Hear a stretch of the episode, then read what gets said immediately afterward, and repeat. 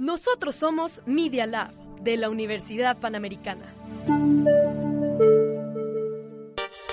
Los hechos, comentarios y opiniones expresados en este sitio y programas son responsabilidad de su autor o de quien los emite y no reflejan bajo ninguna circunstancia el punto de vista de la Universidad Panamericana o de sus funcionarios y o representantes legales. Los participantes autorizan las transmisiones sin fines de lucro. Llegó el momento para que decidas. ¿Qué opinas? ¿Sí o no? el recuento de las noticias más importantes generadas a lo largo del día. Bienvenidos a Sí o No.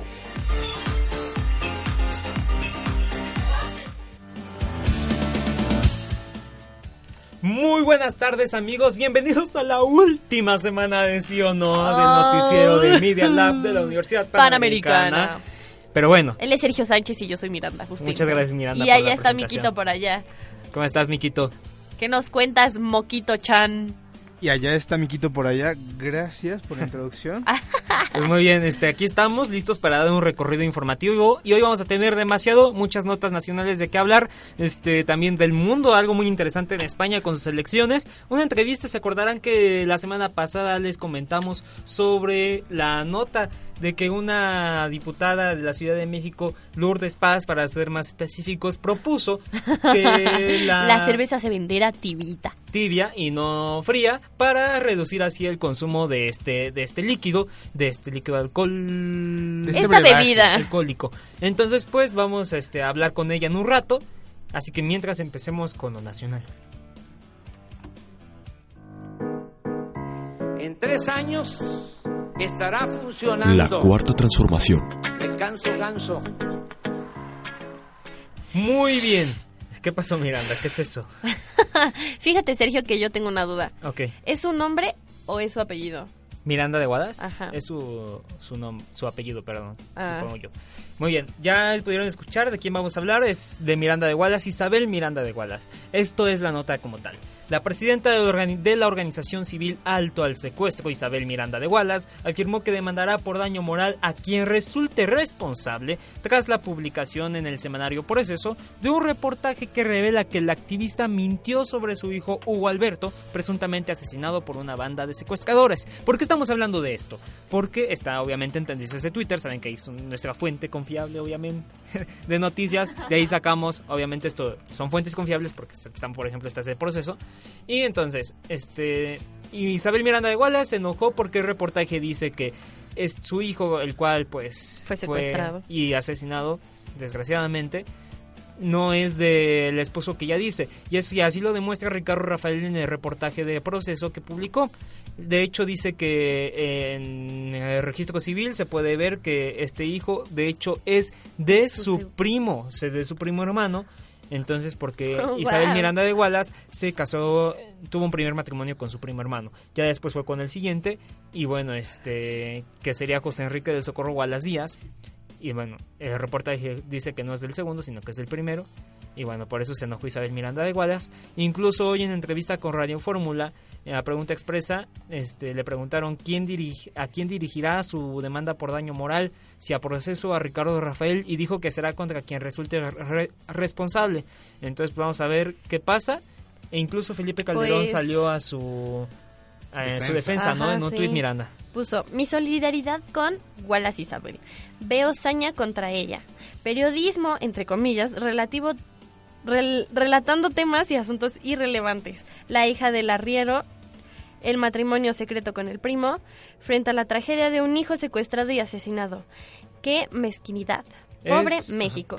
Sí, pobre México. Ya sabemos que vivimos en un ambiente de inseguridad muy feo, pero bueno, ahí está la y no solo de inseguridad, sino también de austeridad de austeridad también y es a lo que vamos a pasar el siguiente tema y es. que esta austeridad afectó a Nuevo León y no no es la austeridad republicana de nuestro viejito de Macuspana de Andrés Manuel López Obrador sino de quién este Mike pues esta vez es culpa de la Asociación de Transporte de Nuevo León.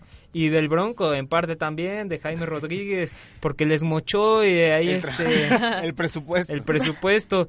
Dice que en pleno regreso a clases, el vocero de la Asociación de Transportes en Nuevo León, José González, aseguró que no es paro de labores, sino una medida de austeridad, ya que no pueden cubrir el costo del servicio completo si no hay un aumento en las tarifas. Imagínate toda la gente esperando ir para llegar a la escuela, al trabajo, ya que le toca regresar. Y que lleguen ¡boom! en las camionetas de los policías. Las imágenes son sorprendentes porque justamente es la que estaba viendo Miranda. Una im- camioneta de la policía transportando a varios usuarios, usuarios a estaciones del metro para que pues se pudieran transportar. Dios ¿no? santo. Entonces pues vaya caso y bueno, en, en pleno regreso a clases y luego también... Por favor, que restablezcan el transporte. Esto se va a hacer, o sea, si ima- imagínense si pasara aquí. No, No, hombre, la que se no, sí, no manches. Muy bien, este, pues ahí está la información. Y bueno, hablando de transportes, me saltó una nota que de hecho era la primera, es sobre el nuevo aeropuerto internacional de la Ciudad de México. Ahora, y es ¿qué que traen? los pasajeros pagaremos la deuda de, de este, Ah. Ya que quedan aún cuatro, cuatro bonos por 4.200 millones de dólares, por los que se deben pagar rendimientos. Entonces ahí está, y esto se saldrá de la tarifa de uso aeroportuario. Entonces, ¿Sabes eso- cuánto va a aumentar entonces? ¿O No manches, va, va a aumentar mucho. Faltan, no, aún no dice cuánto va a aumentar este la tarifa aeroportuaria, pero este supongo que bastante y recordemos que pues se canceló este aeropuerto por construir el de Santa Lucía Y ahí está resultó la- peor. Resultó peor. Y de hecho anunciaron que también va a tener su potencial hasta 2069 el de Santa Exacto. Lucía y tú te quedas Ya así de, cuando el mundo ¿qué se haya terminado, con todo y cerrito ahí. De hecho decía que ya hasta ni aeropuertos iba a haber. Entonces, quién sabe. ¿Quién sabe qué nos va a deparar el futuro? ¿Creen que ya no existan los aeropuertos? ¿creen que siga existiendo el mundo? Esa es una buena pregunta. Para 2030 más o menos creo Sí, ya tenemos la que alerta. Entonces, pues, bueno, el espero reloj con está corriendo. ese fin. Vámonos rápido al mundo. Mundo. Y estamos en Tokio, Japón, ¿no, Miranda? Ah, así es, nuestro emperador nipón va a abdicar. ¿Qué? Ajá, Nippon. nipón. Nippon, así se llama. Y bueno, esto después... es No, no, no. O Ah, ¿no? sea, así Es se una- les dice a los japoneses. Ah, ok, nipones. perdón, perdón. Se nota que no eres otaku. Sergio. Sí, no soy otaku. Se llama Akihito. Akihito, Ajá, y lo va como sus, suceder. ajá, Su hijo su mayor. hijo, este, Es- Narujito, es- el príncipe Narujito. Y bueno, él este ascendió tras la muerte de su padre, este Akihito. Hirohito. El que Ah. ahorita está el que va a abdicar. Ah, ok, ok. Él ascendió tras la muerte de su padre, también el emperador Hirohito, en enero de 1989. Y ya se quiere retirar. Y ya se Ya quiere se retirar, quiere pues retirar. una, una, este, pues, ¿cómo se dice? Descendencia, no. Dinastía. Es, Es- una dinastía sí, sí. de 200 años, entonces pues ya tiene bastante. Dinastía Y la va a seguir su, Au. su hijo. Entonces, pues bueno, representa un gran hecho para Japón, ya que es su 125 emperador. Y bueno, ahí está la información. Él salió después de la tragedia de Fukushima también. Uh. Entonces, pues ahí está. Y está tratando de cerrar todas las heridas después de la Segunda Guerra Mundial también. Entonces ahí la información. Y bueno, vámonos rápido a España. Y es que A España. eh, se llevaron a cabo las elecciones para renovar el Congreso y bueno, terminó ganando los socialistas, pues vuelven a, después de las elecciones, vuelven a ganar unas elecciones después de 11 años. Wow. El Partido Socialista eh, de- es este, el, ahorita el oficial, el Pedro, San- Pedro Sánchez, que es el, el presidente de, de ese, del, perdón, estoy un poco distraído. Pedro Sánchez, que es el presidente de España, es del Partido Socialista. Ajá. Entonces, pues ya ganó su partido y el Congreso queda así. 123 del Partido Socialista, 38% de otros, no, 38 diputados de otros, 57 del Partido Ciudadano, 66 del Partido Popular, 24 del Vox y 42 de Unidas Podemos. Entonces así queda y bueno, prácticamente este ganan los socialistas y la derecha pues se va Y por bastante. decayendo ¿eh? un poco, aunque la derecha extrema sube porque el Vox es de extrema derecha y de pasar a tener cero pasaron a tener 24. Al parecer ellos están viviendo su propia cuarta Al transformación. parecer sí. Entonces pues, vamos a ver cómo les va. Bienvenidos Vamos a a, la unos cua- cua- cua- rápidos cuarta cortes comerciales y transformación. regresamos con entrevista.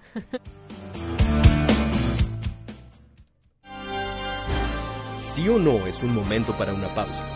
En un momento regresamos.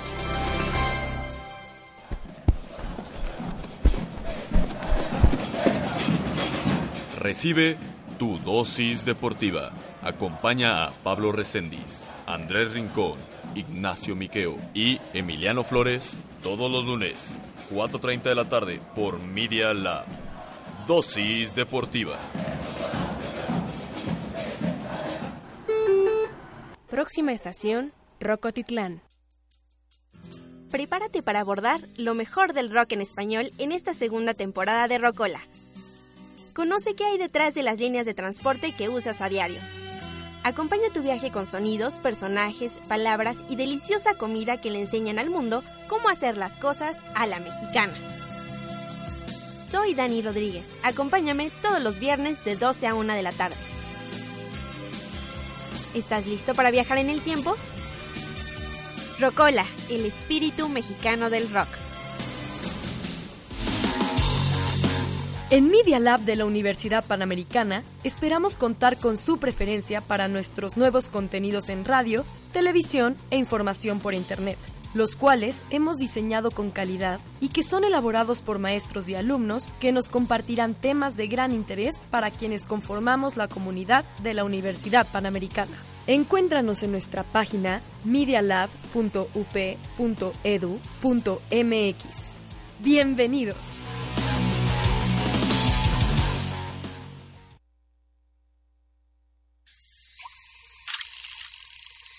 Te pierdas, todos los miércoles a las 11 de la mañana, Imagen Líquida, el espacio de diálogo que lleva la fotografía a tus oídos, con Oscar Colorado y Ulises Castellanos. Aquí, en Radio UP, transmite tu vida. Ay, qué horror. Tuvimos tres horas de clase. Estuvo cansadísimo. Ay, ya sé. ¿Sabes qué toca? Ay, ya sé. Un cafecito y a descansar. Coffee Break. Martes, 10 de la mañana. Por Radio P. Solo unas notas más y estarás enterado de lo que está pasando en el mundo. Regresamos.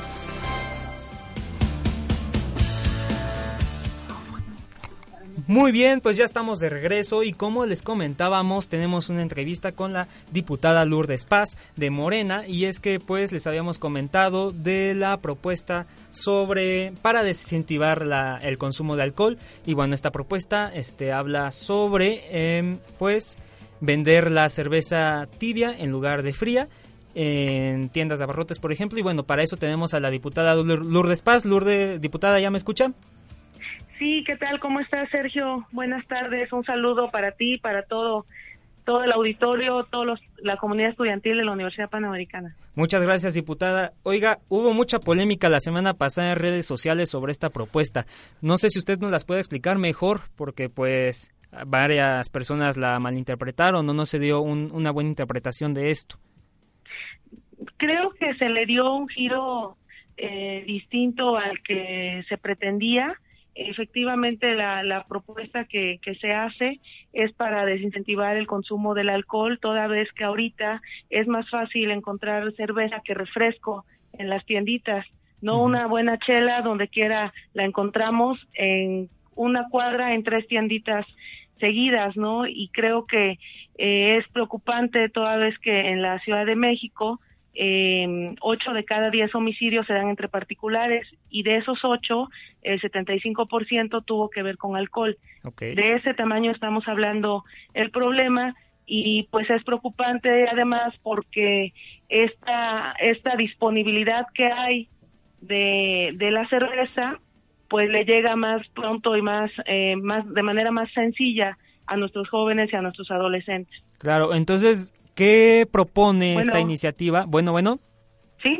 Entonces, ¿qué propone esta iniciativa para limitar esta venta de, de este de alcohol?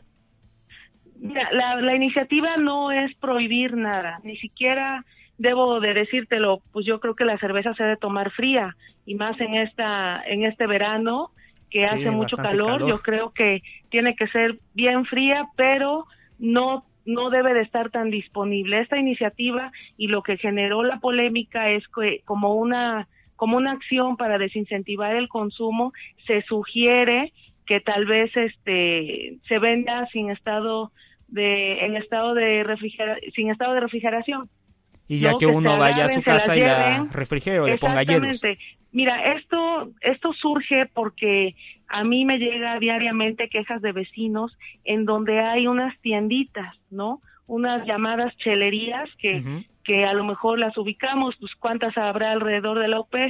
O sea, son negocios que sin tener permiso para vender cerveza y consumir cerveza ahí en esos en esos establecimientos lo hacen y ya cuando se sale todo de control, cuando ya están todos ya bien happy, cuando ya el consumo excesivo de, de, de, alcohol y de cerveza llega al grado de una riña, llega al grado de, de violencia, entonces ahí es cuando ya este el vecino pues ya ya ya no le gusta porque pues entonces ya tienen que llamar a la policía porque entonces ya ya ya para nadie es seguro ni para nadie es cómodo estar ahí. Entonces supongo que parte de la propuesta es también revisar pues los documentos de estas chelerías o, comercios para ver si los tienen en orden, ¿no?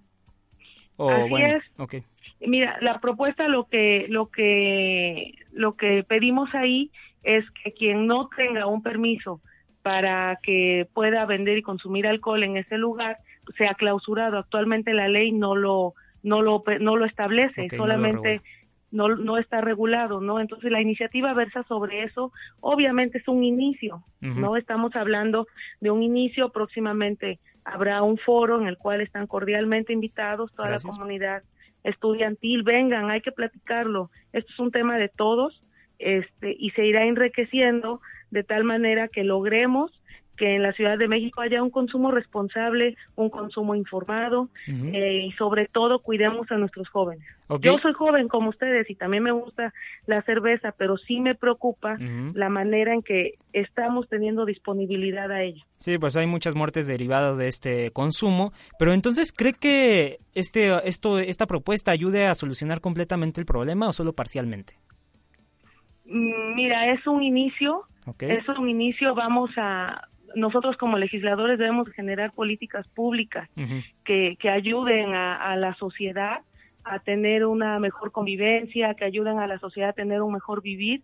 Y para mí como habitante de Iztacalco, como representante popular de una zona en conflicto, es, es mi responsabilidad también atender a los vecinos y, y, por eso es que subo esta iniciativa y bueno, eh, estamos estamos abiertos al diálogo con todos para perfeccionarla porque es de todos.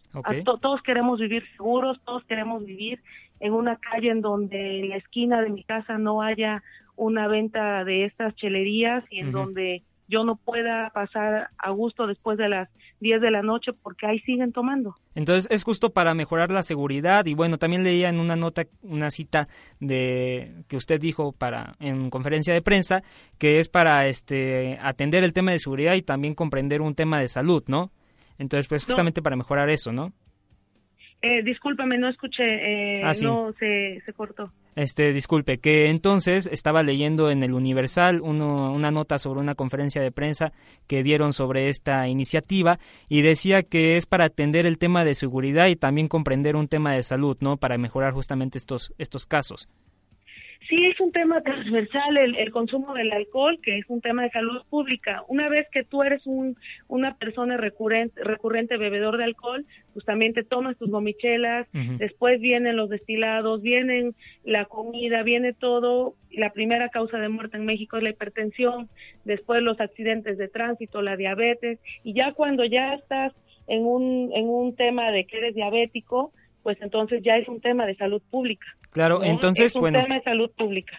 Y es un tema de seguridad porque imagínate que de ocho homicidios que hay en la Ciudad de México, en siete de ellos tuvo que ver eh, alcohol, una arma que se encadenó una riña y concluyó en un homicidio. Entonces, no es de risa, no es una ocurrencia. Nosotros eh, tenemos la responsabilidad de responder a la gente que acude a nosotros a pedir apoyo.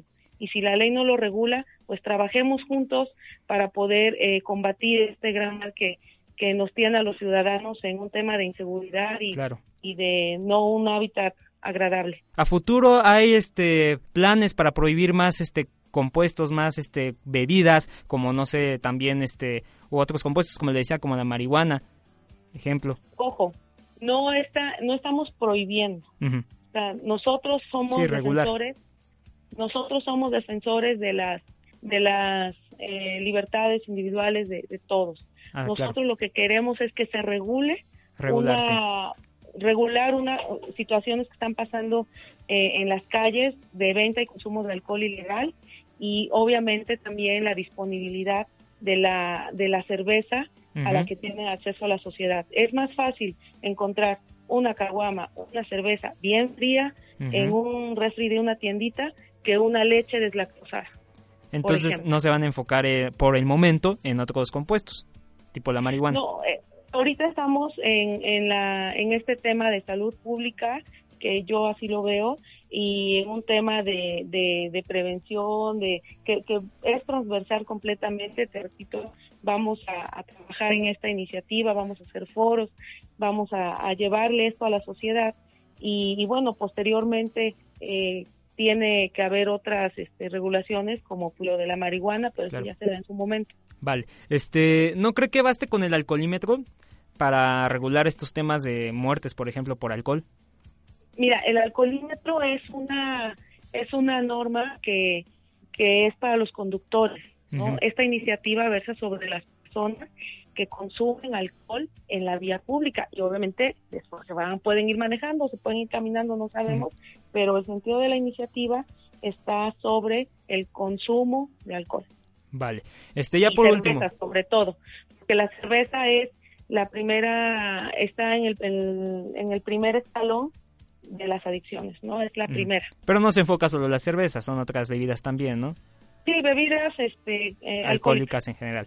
Ok, ya por último, este, usted tomó... Hago, mucho, hago mucha mención de la cerveza porque al tema que nos estamos enfrentando es que por su bajo costo es el más accesible, para los jóvenes es el más accesible para nuestros adolescentes de secundaria, de prepa. En las chelerías no te piden la credencial de lector para poderte vender una gomichela o una este o una michelada, no te la piden. Entonces, mencionamos mucho la cerveza porque es muy barata y es muy fácil poder comprarla. Es por eso que decimos la cerveza, ¿no?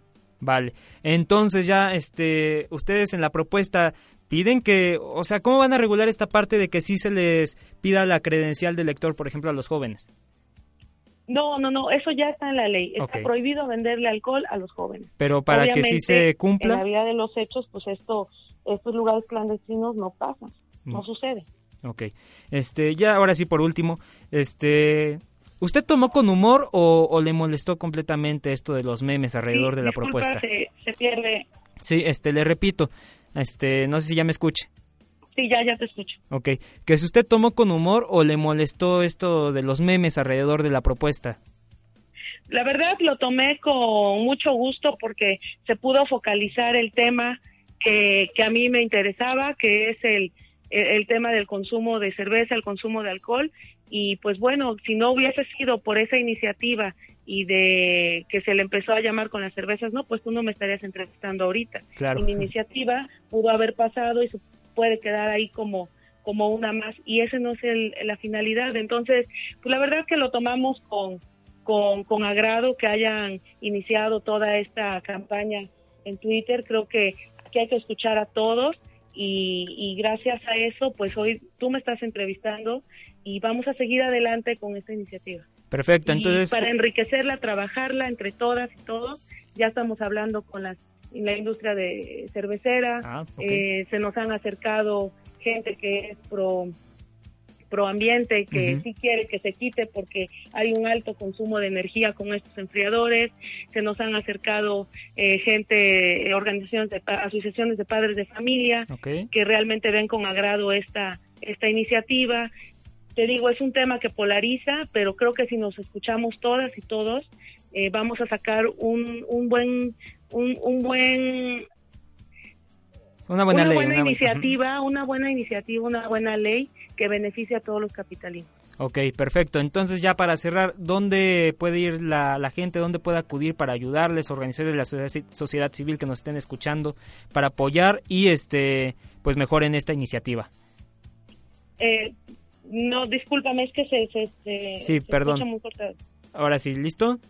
Sí. Ah, repet, repetía, bueno, repito, este, que dónde puede ir la sociedad o asociaciones de, la sociedad civil para, bueno, ayudar a, esta iniciativa, a complementarla, mejorarla. Sí, mira, aquí estamos en Plaza de la Constitución número 7, Ujú, en las oficinas de- del Congreso de la Ciudad de México. Ok. Y ahí pueden llevar sus 401. propuestas. En la oficina 401 de la oficina de la diputada Lourdes Paz. Con mucho gusto aquí los podemos recibir. Pues muchas gracias, diputada. Sería todo por, por el día de hoy en la entrevista. Muchísimas gracias a ustedes. Un saludo a toda la comunidad. Igual, bye. Sí, hasta luego. Bueno, ahí la diputada Lourdes Paz del Congreso Local de la Ciudad de México de Morena, ya vieron que pues mm, no se trataba tanto de la cerveza, pero sí, pero no. Entonces pues ahí pudimos ver que bueno, los memes también se los tomó con, Con gusto. tranquilidad, con gusto. Qué buena sátira. Moviendo a México, con sátira exactamente, y aquí estaba viendo tacos helados menos obesidad, también es una buena propuesta, que se la eche, se la vamos a llevar ahí a la a Plaza de Constitución. No, no, a mí me prohíben el helado y me entro en depresión otros 44 años. De nada, Miquito, de nada. Pues bueno, ahí toda la información y bueno, vamos a ver cómo le va. Dice que pues va a clausurar chelerías, a ver si, si lo cumple. Vamos por una chela. Las Ah, gomichelas, sí. ¿no? Las Bueno, prohíbo por diabetes. eh, No dijo eso, ¿o sí? ¿Sí? ¿No escuchaste? No, eso sí no lo escuché. Ay. Perdón, No digo diputada, si nos sigue escuchando. Entonces, pues, vámonos rápido a entretenimiento y ya para cerrar. Entretenimiento. Miranda, ¿qué hay? Este, Avengers hizo Ah. ¡pum! En las ¿Con taquillas. ¿Qué dijiste? ¡Pum! Boom. ¿Qué pasó, Miranda? Pues con los Avengers, destroza el récord de taquilla con debut histórico. Le Exactamente. ganó 20 pesitos. No, dos pesitos. Cinco pesitos. diría Aldo. Cinco pesitos. Y bueno, es que cerró este fin de semana con la cantidad de 1.209 millones de dólares. Entonces, esta cifra convierte a Avengers Endgame en la primera película en superar la barrera de los mil millones durante su primer fin de semana y la octava película de Marvel en alcanzar esa suma. Es, es una buena película, es una obra de arte. Excelente, es sí, yo lloré cinco excelente. veces. yo no lloré, yo tenía ansiedad, pero fíjate que los hermanos Russo son como los Lumière. Pues Vienen sí. a revolucionar. El cine. Pues muy bien, la verdad sí. Ajá, La verdad sí. ajá. Pues este Avengers Endgame se le suma Avengers Infinity War, que también ya fue una de las películas que pasó de los mil millones de, de dólares en recaudación, así que muchas felicidades a Marvel y sigan haciendo buen trabajo. Es todo por el día de hoy, muchas gracias Miranda. Gracias a ti, Sergio. Muchas gracias Miquito en producción. Gracias a ti, Sergio. Ay. Y bueno, este a nombre Adiós, de mamá. todo el equipo que hacemos sí o no y Media Lab, les doy las gracias y bueno, vámonos. Ocho horas más. Y se acaba el día. Bueno, muchas gracias. Adiós, adiós. Hoy tuvimos de todo, política, deportes, entretenimiento. Te esperamos mañana a la misma hora. ¿Sí o no? Obvio sí.